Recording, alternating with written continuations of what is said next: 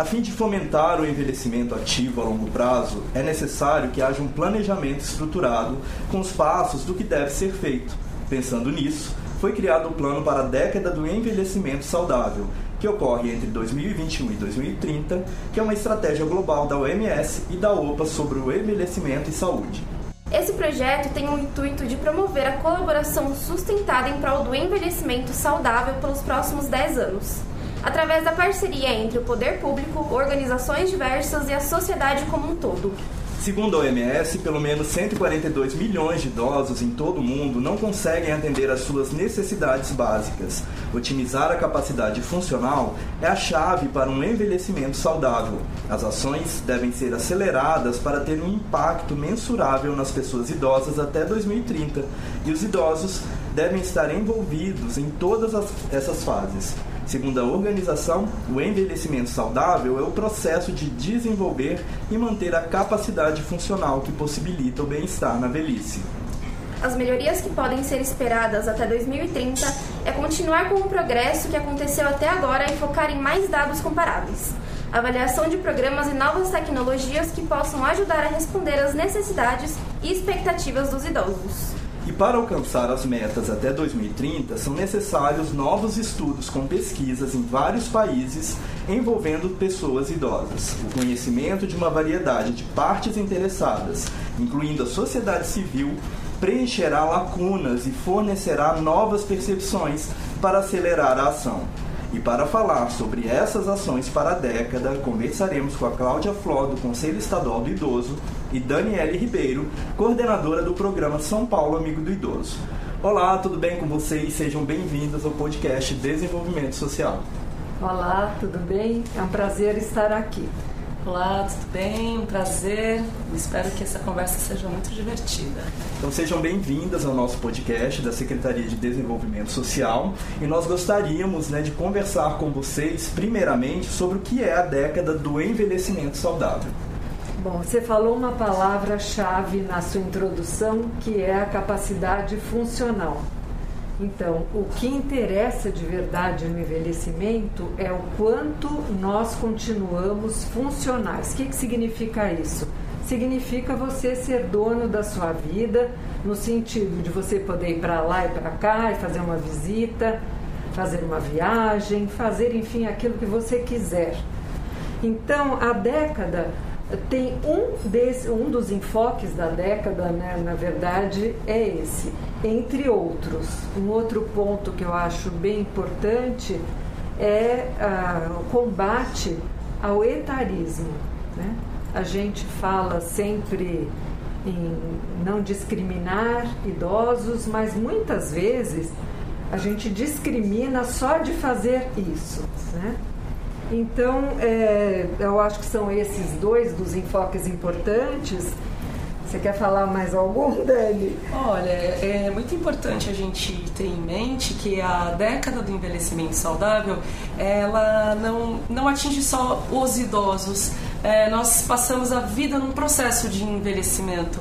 O, o idoso ele ter autonomia é muito importante porque além do etarismo que a Cláudia ela traz pra gente, que é, inclusive a gente vai falar um pouquinho mais ali na frente, é, é você olhar na sua vida hoje como você também quer estar. É, na sua na, na, sua velhice, né? Como é que você quer você quer ser um, um, idoso autônomo? Você quer ser uma pessoa idosa com uma autonomia, de, como disse a Cláudia, de ir e vir, né? De fazer suas atividades, viagens.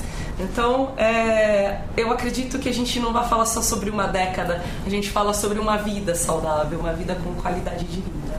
É, eu vou falar um pouquinho então da diferença entre autonomia e independência, né? Autonomia é a capacidade de você resolver o que você quer fazer. Independência é a capacidade de você poder fazer no sentido de você poder se locomover, né? Nesse sentido mais de movimento físico mesmo. Tá? Isso é super importante, porque tem pessoas que têm autonomia e não têm independência, e, e o inverso também é verdadeiro. E o que eu quero saber de você, Dani, é quais são as ações planejadas para a década, né? Bom, é, a década ela começou a tomar forma dentro do, do, poder público através do Conselho Estadual do Idoso. Tanto eu quanto a Cláudia fazemos parte do Conselho Estadual do Idoso e nós duas fazemos parte da comissão da década do envelhecimento saudável. É, a partir do ano passado, essa comissão começou a se organizar e a se reunir para desenvolver algumas peças publicitárias, algumas campanhas para é, trazer à tona a, a, questão da década, né? Então nós temos algumas ações. Uma dessas ações, inclusive, é estar aqui hoje gravando esse podcast.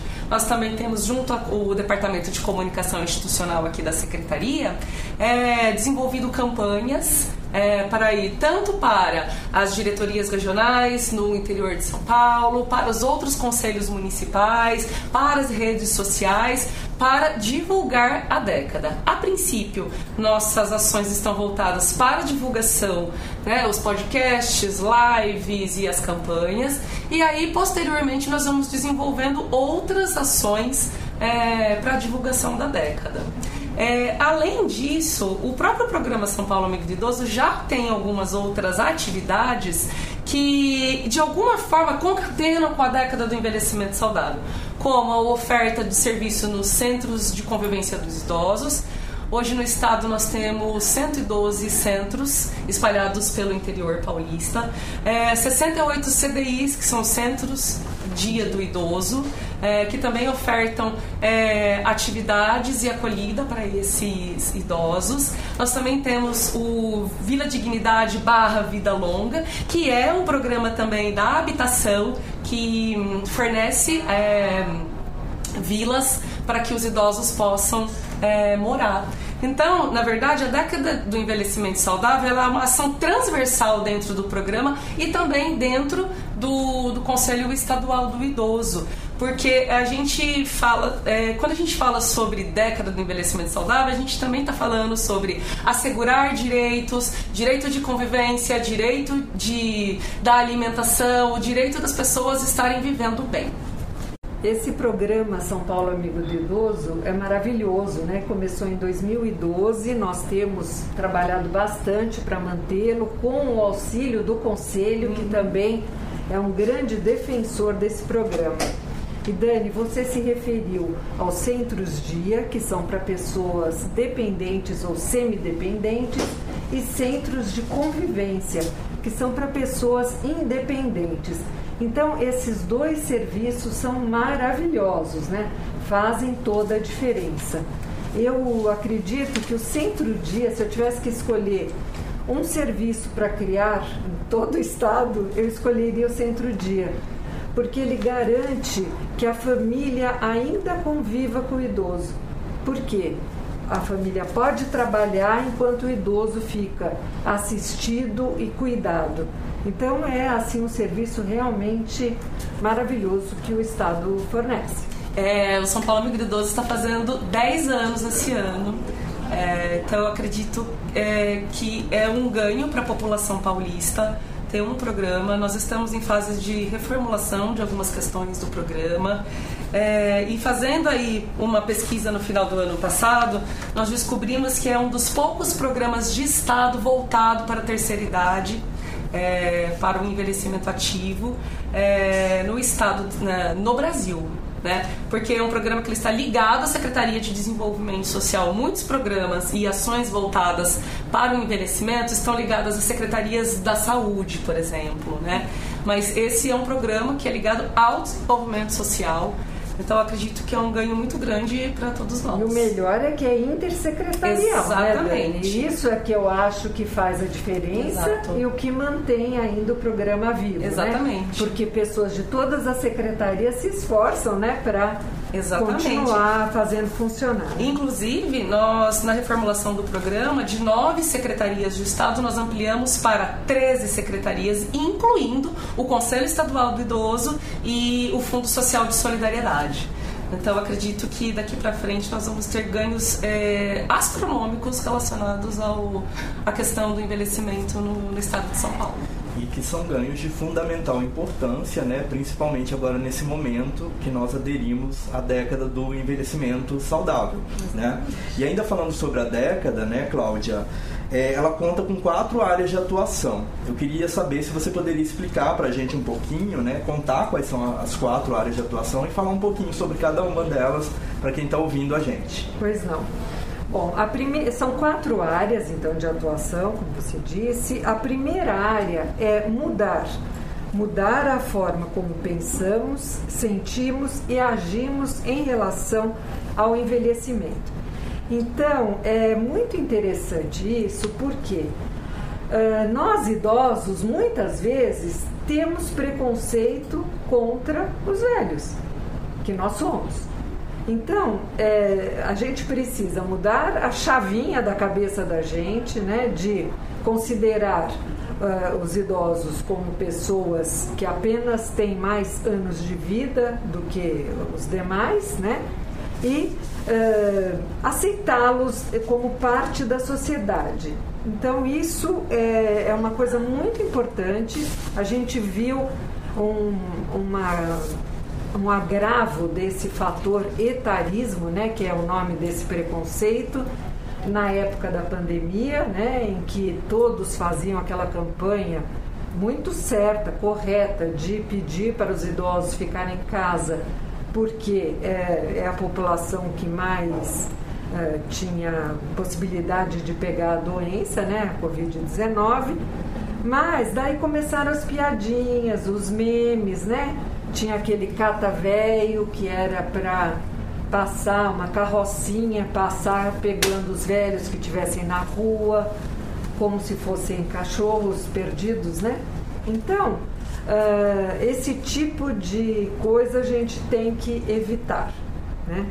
Uh, a segunda ação é garantir a capacidade das pessoas idosas. Então, tendo Uh, oportunidade de que os idosos convivam, se desenvolvam, continuem estudando, continuem também participando.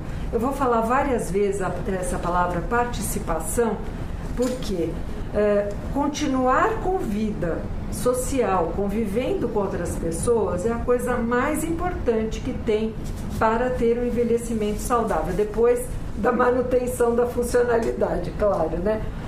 Então, um idoso isolado tende a ficar deprimido, tende a fazer menos atividade física, tende a comer menos, porque é muito chato você comer sozinho, é chato cozinhar só para você.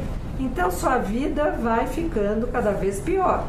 Ao passo que se você tem uma família envolvida ou tem uma comunidade que participa da, que você participa da vida, faz toda a diferença. Isso é algo acho que até pouco falado ainda que é a saúde mental dos idosos, né? Sim. Que sim. tem isso de eles ficarem mais solitários, uma maior tendência a ficarem deprimidos. Exatamente. É, ficam a, a tendência é isso mesmo, ficar mais deprimidos uh, idosos que ficam sozinhos muitas horas, muito tempo, acabam, uh, às vezes, tem um processo demencial e ninguém repara, porque ele está tanto tempo sozinho, a família vê tão pouco, ou não tem amigos, ou não faz parte da comunidade, ninguém percebe que esse idoso está demenciando. E às vezes, para certos tipos de demência, há tratamento, não para todas, mas para algumas há, né? Então é realmente um aspecto bem importante. Uh, que mais? Entregar serviços, né? Esse, né, Dani, casa perfeitamente com os centros dia, os centros de convivência, inclusive as instituições de longa permanência para idosos. Uh, e atenção também à atenção primária à saúde. O que, que é isso? Atenção primária é quem faz a prevenção e a promoção à saúde. Então, é desde vacina até medir a pressão arterial, é, verificar como que está o coração, controlar a hipertensão, controlar doenças do coração, diabetes e tudo mais, né? E a última ação é propiciar acesso a cuidados de longo prazo. Então, aqui sim, né, é, é então ter essa possibilidade de que alguém cuide desse idoso se ele for dependente economicamente ou incapaz economicamente, né? se tiver algum problema desse tipo ou mesmo de saúde. Eu, eu queria só falar uma coisinha que eu acho bem importante, que a gente fica bem entusiasmado com essa década do envelhecimento saudável, mas nós temos que lembrar que essa não foi a primeira iniciativa que a Organização Mundial de Saúde fez. Começou lá em 1982 então vejam, agora há 40 anos, exatamente neste ano, há 40 anos, é, que se falou pela primeira vez numa conferência né, em é, envelhecimento, gente. Antes disso ninguém falava. É de 82 para cá. Né? Então, é, é legal que a Organização Mundial da Saúde retome periodicamente esse esse assunto, porque ele faz parte do mundo todo, né? O mundo inteiro está envelhecendo. É, aproveitando o gancho do, das ações e voltando um pouco também para a primeira, primeira ação, que é o mudar, a minha pergunta é como que a gente pode mudar a forma como a gente pensa, sente, agimos em relação à idade e ao envelhecimento? Acho que a primeira coisa é conhecer. Então, uma das coisas que a gente acha que deveria ser incluída na educação é o envelhecimento. Desde a mais tenra idade, quer dizer, desde criancinhas, deveriam saber o que é envelhecer e entender que a avó, às vezes, você precisa falar um pouquinho mais alto com ela, é, não é porque ela está tá sendo chata, que não quer te ouvir. Não, talvez ela tenha um problema no ouvido, né? Problema auditivo e coisas dessa natureza. Então, eu acho que o primeiro ponto é conhecer o envelhecimento. Exatamente. É, dependendo do professor na escola, naquelas áreas mais de biologia, eles até é, tratam um pouco isso, mas não é uma, uma disciplina transversal né, na escola. E hoje em dia a gente, é, eu acho que vale a pena a gente tocar bastante nesse, nesse, nessa tecla, que é a questão do etarismo. Ah, existe uma uma pesquisadora, que é a Miriam Goldenberg, maravilhosa. Ela escreve sobre vários temas, vale a pena é, olhar a, a, obra dela. E ela fala também num termo é, velhofobia. Né? A gente está falando de idadismo, etarismo, ela cunhou como velhofobia isso, isso é mais né? claro, né? Todo mundo entende. Oi, é, exatamente. E assim, é, nós estamos num movimento de poder quebrar esses paradigmas né? Até mesmo como nós retratamos os idosos nas nossas campanhas, é, como acabou de sair uma cartilha da Secretaria de Justiça maravilhosa também, é, falando sobre como você trata os idosos, né? Como é que você tem uma atenção especial? Você não pode infantilizar esse idoso, né? Você tem que tratar ele como uma pessoa né? Normal, né? Porque as pessoas elas envelhecem, elas estão é, voltando a ser crianças. Não, é um outro processo da vida. Você não trata uma criança igual você trata um idoso, né? E talvez isso, é, sendo abordado na escola, seja um ótimo momento para você começar a quebrar esses paradigmas desde a tenra idade. Mesmo. As pessoas têm que acostumar uh, a encarar mesmo o envelhecimento como parte da vida. E nós envelhecemos desde que nascemos. Então, não é no momento que você faz 60 anos que de repente você ficou velho. Não. Você vem envelhecendo desde que nasceu. E é interessante a gente ver que como as pessoas ainda se espantam e quanto nós idosos mesmo muitas vezes não queremos, né? Então, eh, tem gente que tem pavor de ficar velho mesmo tendo já muitos anos, né? mais de 60. E não adianta, né, gente? A opção a isso qual é? Morrer. Como é que a gente pode garantir independência e autonomia dessas pessoas idosas, por exemplo? Né? É porque a gente está falando aqui né, de realidades é, de pessoas que estão é, muito diferentes, né? garantidas né? é, financeiramente falando, né, estabelecidas financeiramente. E, e, para as pessoas que estão em vulnerabilidade, né? Como é que a gente garante essa independência, essa autonomia, a segurança social, né? a acessibilidade, a mobilidade social para essas pessoas? Bom, relacionado à questão da segurança social, é, nós temos o benefício de prestação continuada para idosos que não é, conseguiram ao longo da vida é, recursos materiais suficientes né, para conseguir uma aposentadoria. Uh, nós temos também ações da assistência social. Né? Assim, eu estou pensando no idosos mais vulneráveis mesmo, né? É nós exatamente temos, essa, Isso, nós temos, é, nós temos serviços voltados para proteção social básica, como CCIs, e mesmo é, o serviço de convivência e fortalecimento de vínculos é, ligados aos centros de referência da assistência social, que são os CRAS, e também serviços voltados à média e alta complexidade, da proteção social especial, né? É, o CDIs, né? O Centro de Idosos, ele está ligado à média complexidade. É, então, nós temos uma gama de serviços, é, fora a ação dos conselhos é, federal, estaduais e municipais para garantia de direitos desses é, idosos nos territórios, né? É muito bom deixar claro que a vulnerabilidade ela não está ligada somente às questões financeiras. Né? Quando a gente fala em fortalecimento de vínculos, se um idoso ele está isolado, ele está vulnerável. Ele pode ter todas as condições. Lembrando que a assistência social ela é para quem necessitar né? Pode ser que em algum momento da sua vida você necessite da assistência social. Ao contrário da assistência à saúde, né? o SUS, que é para todos, né? É, mas a assistência social também. É. Não, é... mas para quem precisa, ah, não, né, sim, Dani? Sim. E a saúde não.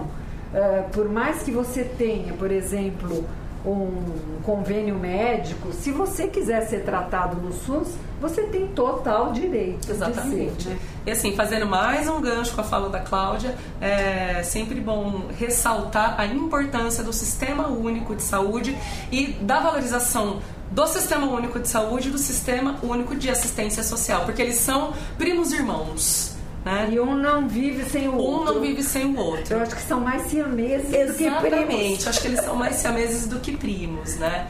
Então é importante sempre ressaltar que a assistência é para quem precisar. Então o idoso ele pode realmente ter todas as condições materiais, mas muitas vezes é esse idoso que vai lá no CCI, porque ele tem várias atividades socioeducativas, socio é, é, socioassistenciais, que lá ele tem a garantia de Ele pode não ter família nenhuma, né, Dani? Exatamente. Se não tem nenhuma família, você se torna mesmo também. Sim, e o Estado está aqui para garantir a, a, qualidade de vida desses idosos também. Né? Eu quero aproveitar esse papo também para perguntar como que a gente pode criar ambientes amigáveis, inclusivos para a pessoa idosa.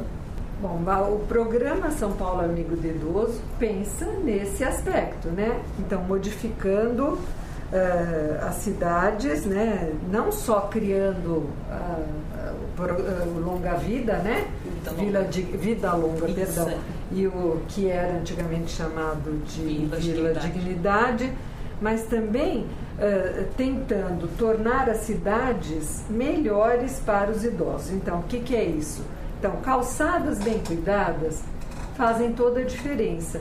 E não é só para os idosos. Então, a gente não deve, esse é mais um ponto que a gente não deve discriminar, porque é bom para idosos andarem? Claro que é. Mas também é bom para uma mulher que esteja com salto alto andar. Porque se a calçada é toda esburacada, ela pode torcer o pé quebrar o pé. Ou uma pessoa que estiver com carrinho de bebê, ou alguém que está voltando da feira ou alguém que está carregando sacolas. Eu já então, caí por calçada. Então. E mesmo as pessoas com necessidades especiais, mobilidade reduzida, idosos. É, eu já, tenho a minha mobilidade perfeita, mas eu caí porque a calçada estava com problema. Então, então calçada é um exemplo típico, né? Uh, outra coisa, ter bancos também, né, em alguns lugares. Às vezes dá um calor louco, você sentar num banco debaixo de uma árvore seria ótimo, né? Isso é bom só para velho? Não, é bom para todos, para uma criança que esteja passeando e tudo mais. Então, modificar as cidades para acolher melhor é um aspecto. Mas não é só aspecto assim ambi do ambiente físico. A gente tem que pensar também que, por exemplo, uh, o preço dos cinemas tem que ser acessível para os idosos. O preço dos teatros tem que ser acessível para aqueles idosos que têm maior dificuldade financeira. Não é generalizando, né? É, você, quando você fala em acessibilidade, é, é, financeira de acesso à cultura, por exemplo, então seria um valor a, ainda diferenciado da, da meia entrada para idosos. Ou meia entrada, né? Enfim, a, ou então que tivesse alguma possibilidade, se a pessoa nem a meia entrada consegue pagar, que tivesse algum outro modo de se avaliar. De ter acesso e, é, a bens culturais. Então, porque é tão bom, né? Poder ir ao teatro, é uma delícia. Nossa, a gente já falou aqui é, em bate-papo sobre cultura, sobre quanto a cultura é qualidade de vida mesmo para as pessoas.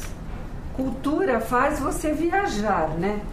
Então, você se desliga dos seus problemas e pensa em outra coisa. Você assistindo uma peça teatral, uh, às vezes você morre de rir, às vezes te faz pensar em coisas muito sérias, mas enfim, é uma mudança total, né? do, daquilo que você está sentindo. Eu acho assim sensacional. É, uma outra questão que a Cláudia tocou que é muito importante é nós termos cidades amigáveis aos idosos. Ou melhor, nós temos cidades amigáveis, né? Que não tenham arquiteturas hostis né? para qualquer cidadão que ali se encontra.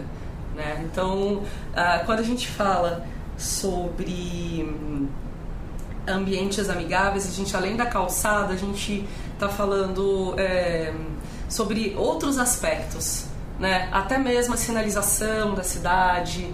É, eu acho que o calçamento das, das, calçadas é o pior, assim, porque é muito difícil quando você está com uma mobilidade reduzida de você conseguir andar, quando você está com uma bengala, um andador ou qualquer outra ou qualquer outro aparato para fazer você caminhar. Eu percebo muito isso com os cadeirantes na cidade. Sim. E quanto isso é complexo e como uh, não só uh, o município de São Paulo, mas como todo o estado pode uh, pensar melhor. E nós do programa estamos aqui para ajudar a pensar nisso também. E olha, você deu um exemplo ótimo, uhum. né? Porque cadeirantes não são necessariamente idosos. Pelo uhum. contrário, qualquer pessoa que sofra um acidente grave pode se tornar cadeirante desde de criancinha, né? Uhum.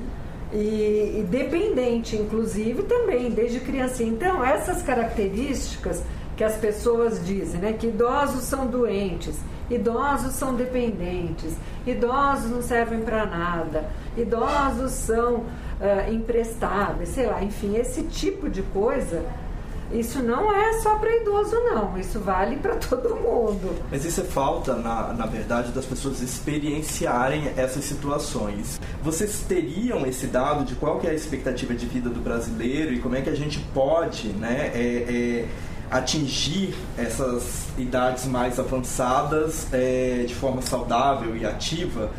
Então, está em torno de 74 anos e meio, né? Não se sabe agora, vamos ver se vai ter censo mesmo para nós termos certeza dessa informação, né? Uh, eu acho que é um pouco de tudo aquilo que a gente falou, né? Para você se tornar um velho, assim, inteirão, né? Inteirão. Como? Então, fazendo atividade física, evitando comer demais, evitando comer muito doce, evitando beber. Não é só evitar, né?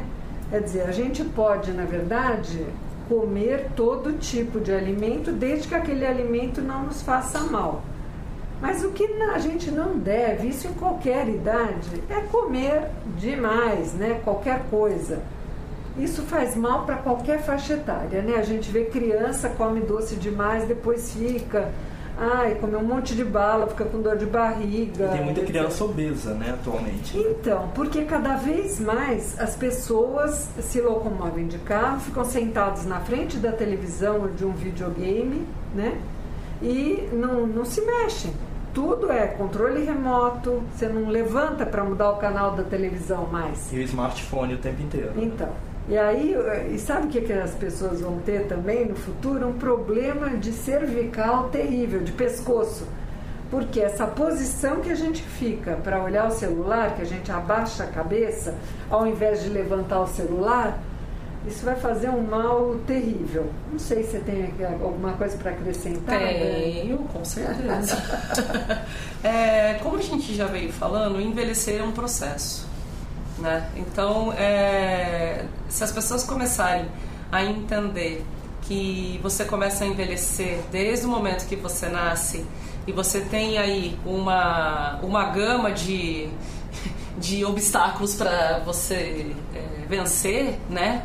Uh, uma das questões relacionadas a isso é é a forma como a gente se alimenta. A tecnologia alimentar aumentou, melhorou muito um dos motivos que nós vivemos mais hoje é o como nós nos tratamos, né, de saúde, ou quanto nós fazemos prevenção e o como nós nos alimentamos e como nós vivemos na, na, nesses, nesses tempos pós-modernos, né? Então, é, às vezes alguém pergunta, ah, mas por que, que as pessoas estão vivendo mais? As pessoas hoje elas comem melhor. E tem é. melhor assistência médica também, Exatamente. né? Evoluiu demais. Né? Por exemplo, se não fosse a vacina, o número de, de mortos, mortos seria nossa. infinitamente é, o maior. É, o avanço da medicina faz com que a gente viva mais. Mas será que viver mais significa que nós estamos vivendo com, com qualidade, qualidade, de vida? Não, não Porque, necessariamente. Exatamente, nós temos muita informação. Né? A gente tem muitos idosos hoje em dia usando a internet, né? Então a internet ela tem aí uma gama de, de de informações que nos ajudam a viver melhor. Né? Ou não, né, ou Dani? Não, Porque não, também é preciso selecionar, né? Exatamente. Né? Você, de repente, entra num, num, caminho de pessoas que falam bobagem, que falam mentira, que são negacionistas, aí não te faz bem nenhum, né? Exatamente. Porque vai ao contrário disso tudo que nós estamos falando. Né? E há também um outro debate, né, que é o, o excesso de trabalho graças à tecnologia. Hoje uhum. nós trabalhamos muito mais né, do que há três gerações atrás. Sim. Né? É, a, a, tecnologia ela otimizou né, a forma de trabalhar, e isso faz com que hoje nós trabalhemos muito mais e os debates hoje geram também em torno né, de, de como envelhecer bem é, é, diante de doenças como burnout e, e, e né, essa hiperconectividade que causa ansiedade, que causa depressão. Né? Então, é, são existem inúmeras melhorias né, com a tecnologia na, na expectativa de vida, mas a gente está vivendo melhor, está vivendo bem né, é, esses anos a mais. Mas esse, esse é um assunto assim para um outro podcast que dá um podcast inteiro. Né? Mas é, é, é, algo que, que tem sido debatido bastante, né? Como a tecnologia também tem atrapalhado a nossa qualidade de vida e a nossa saúde mental. Sim, né? e por falar em qualidade de vida, eu acho que as pessoas, independente da idade, elas têm que se apropriar mais dos espaços públicos. É, o lazer, ele não está só quando você paga o lazer ele está nos parques, ele está nas praças. E muitas vezes, se nós não vivenciarmos experienciarmos a cidade, a gente não vai saber o que tem. E até mesmo para a gente cobrar o poder público para a melhoria desses espaços, para eles serem espaços mais acessíveis, mais inclusivos. Mas eu acho que experienciar a cidade faz com que a gente também tenha senso crítico para poder propor mudanças. Né? E para que esses espaços realmente eles sejam inclusivos, igualitários para todos que deles usarem. E só usando é que você vê o que está bom e o que não está bom, né? Exatamente. Né? Que não está bom. E nós é, conversamos muito sobre preconceito, né, é, entre outros temas que nós abordamos aqui, falando do envelhecimento saudável. É, vocês falaram idadismo. É, conta, explica melhor esse termo para os nossos ouvintes, né? O que, que é o idadismo e qual é a melhor maneira de combatê-lo? Bom, idadismo também é chamado de etarismo, também é chamado de ageísmo. Ageísmo foi né, colocar o ismo no termo em inglês, que é age. Mas age não é velho. Age é idade. Então, o que, que é esse etarismo ou idadismo, como a gente prefere em português? É o preconceito contra pessoas que têm mais idade. Então, uh, será que eu não vou deixar a pessoa se internar? Né? Aquela pessoa mais velha não vai se internar em detrimento de uma mais jovem só porque ela é velha? Será que eu não tenho que observar outras coisas? É claro que, que sim, né? Que, é claro que os hospitais fazem isso. Mas será que se tiver um só leito da UTI, vai ser dado para quem? A escolha tem que ser feita pelo, pelas características clínicas da pessoa, não olhar para um dizer, ah, esse tem 15 anos, esse tem 80, é claro que vai para o de 15. Não, Pode ser que o de 15 tenha menos chance de sobreviver do que de 80. Então as escolhas têm que ser feitas de uma forma diferente. Então, tudo aquilo que é preconceito só por causa da idade é chamado de idadismo ou etarismo ou ageísmo. E isso é uma das coisas mais sérias uh, né, contra os idosos. Uh, aquilo que você falou, Dani, em relação ah, ah, vou deixar meu cabelo branco, não vou mais tingir, e todo mundo ficar te criticando, isso é também um etarismo. Olha, eu tenho cabelos brancos porque sou velha. Dá licença? Quero usar branco, me deixa usar. Ninguém tem nada a ver com isso, não é? Então, esse tipo de, de comportamento é o que a gente deve sempre. E uma das coisas melhor para se combater é conhecer né? conhecer uh, como é envelhecimento. Tem uma coisa bem interessante que eu sempre falo, que muitas vezes as pessoas criticam os idosos, ah, idoso é chato, idoso é ranzinza, idoso é sei lá o que, implicante. Se vocês observarem, as pessoas não ficam implicantes ao fazer 60 anos, e nem chatas, e nem sei lá o que. As pessoas vem ao longo da vida ficando assim. Tem muito jovem, adolescente, que é insuportável, não é? Que é implicante também, que implica com absolutamente tudo, que nada tá bom para ele. Então, e por que, que a gente não tem preconceito contra, contra esse, esse adolescente? Então, uh, é uma coisa que a gente deve pensar que a idade não é a idade a responsável. A idade só mostra um pouquinho mais aquilo que você sempre foi. E a gente sabe né, que envelhecer é um processo fisiológico, mas é possível também considerar que esse processo esteja atrelado a um processo mental? Eu acho que é, o, que é um pouco o contrário. Quer dizer, na verdade, o, como você vai ficar mentalmente tem muito a ver com o seu envelhecimento físico, né? De como você está envelhecendo fisicamente, o quanto você consegue preservar os seus aspectos mentais também, né? Tendo aquele físico daquele jeito. E não é só quem está 100%, que não tem nenhuma doença, que é considerado saudável, né? A gente considera saudável quem tem doenças tratadas. Você está acompanhando, está tratando, você é diabético, Está tá tratando direitinho? Está mantendo a diabetes controlada? Ótimo, então você é saudável. Né? Eu acho que é mais o inverso. É, sobre essa questão, eu gostaria de dizer que ah, é muito importante que as pessoas elas se mantenham ativas, né? porque isso também ajuda nos processos relacionados à depressão, a qualquer outro tipo de, de de coisa que vai acometer o seu psicológico. Me veio à cabeça agora que as universidades, elas têm as universidades abertas da terceira idade. Aqui em São Paulo, só como exemplo, nós temos a UNAT na USP Butantã e na EASH, que é a USP Leste. Né? Então também tem um programa lá muito interessante e muitas vezes a convivência e o fortalecimento de vínculos acaba uh, diminuindo esses sintomas mentais, né? Do isolamento, da depressão, ou de qualquer outra questão relacionada a isso. E garante a intergeracionalidade, né? que é super legal. Quer dizer, os idosos têm muito a aprender com quem é mais jovem e os jovens têm muito a aprender com quem é já idoso, né? Então, convivência entre gerações é uma coisa super legal que a gente deve sempre estimular, né?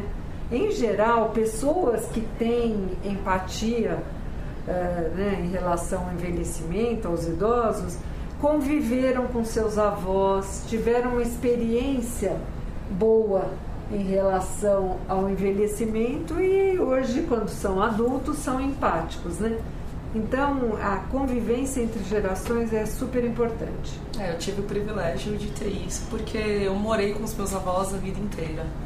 Então, hoje para mim é um privilégio ser coordenadora de um programa voltado para a geração 60 a mais. Eu me sinto honradíssima por isso. Isso é, é bem verdade.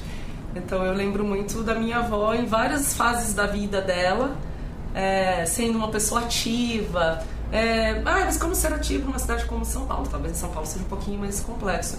Mas nos municípios do interior tem muitas coisas voltadas para os idosos também, né? Então isso não só a assistência, como o esporte, o lazer, a cultura também garante a convivência e o fortalecimento de vínculos. Muito bem. Bom, o nosso tempo está acabando, a gente está chegando ao fim de mais um podcast de Desenvolvimento Social SP. Gabi e eu gostaríamos de agradecer a participação de vocês duas aqui nesse episódio, muito importante esse debate, né, que a década vem trazer aí para esses 10 anos, né, e deixar um espaço aberto para vocês fazerem agradecimentos, se quiserem acrescentar mais alguma coisa, e a gente só tem a agradecer a vocês duas. Eu quero agradecer o convite, adorei participar. Espero que muitas pessoas utilizem né, essas informações para se cuidar um pouquinho mais, para pensar um pouquinho mais em como é que eu vou ser quando eu for velho e principalmente como eu quero ser quando eu for velho, né? Bom, gostaria de agradecer em primeiro lugar ao Departamento de Comunicação Institucional que fez esse convite maravilhoso para a gente. Gostaria de agradecer minha coordenadora, Simone, a secretária Célia Parnes também, é, por ter a oportunidade de fazer a gestão desse programa. É, gostaria também de agradecer o Conselho Estadual do Idoso, que veio prontamente, é, nos atendeu aqui com essa demanda maravilhosa para falar sobre a década. É, eu espero que a nossa fala contribua é, para as pessoas pensarem sobre um envelhecimento ativo e colocar uma atividade física na, nas suas vidas que seja uma caminhada, é, que beba um pouco mais de água, que as pessoas tentem se alimentar melhor, porque a prevenção não tem preço. Né? A prevenção ela é fundamental, inclusive para nossa qualidade de vida. Gostaria de agradecer e quero voltar mais vezes, tá bom? Maravilha. Bom, para vocês que estão nos ouvindo, vocês podem ouvir mais episódios do nosso podcast no Spotify. E se você gostou do tema desse episódio, não deixe de compartilhar esse podcast em suas redes sociais. Compartilhe com seus amigos, colegas e familiares para estimular o debate desse e de outros temas. Esperamos você no próximo episódio. Até lá!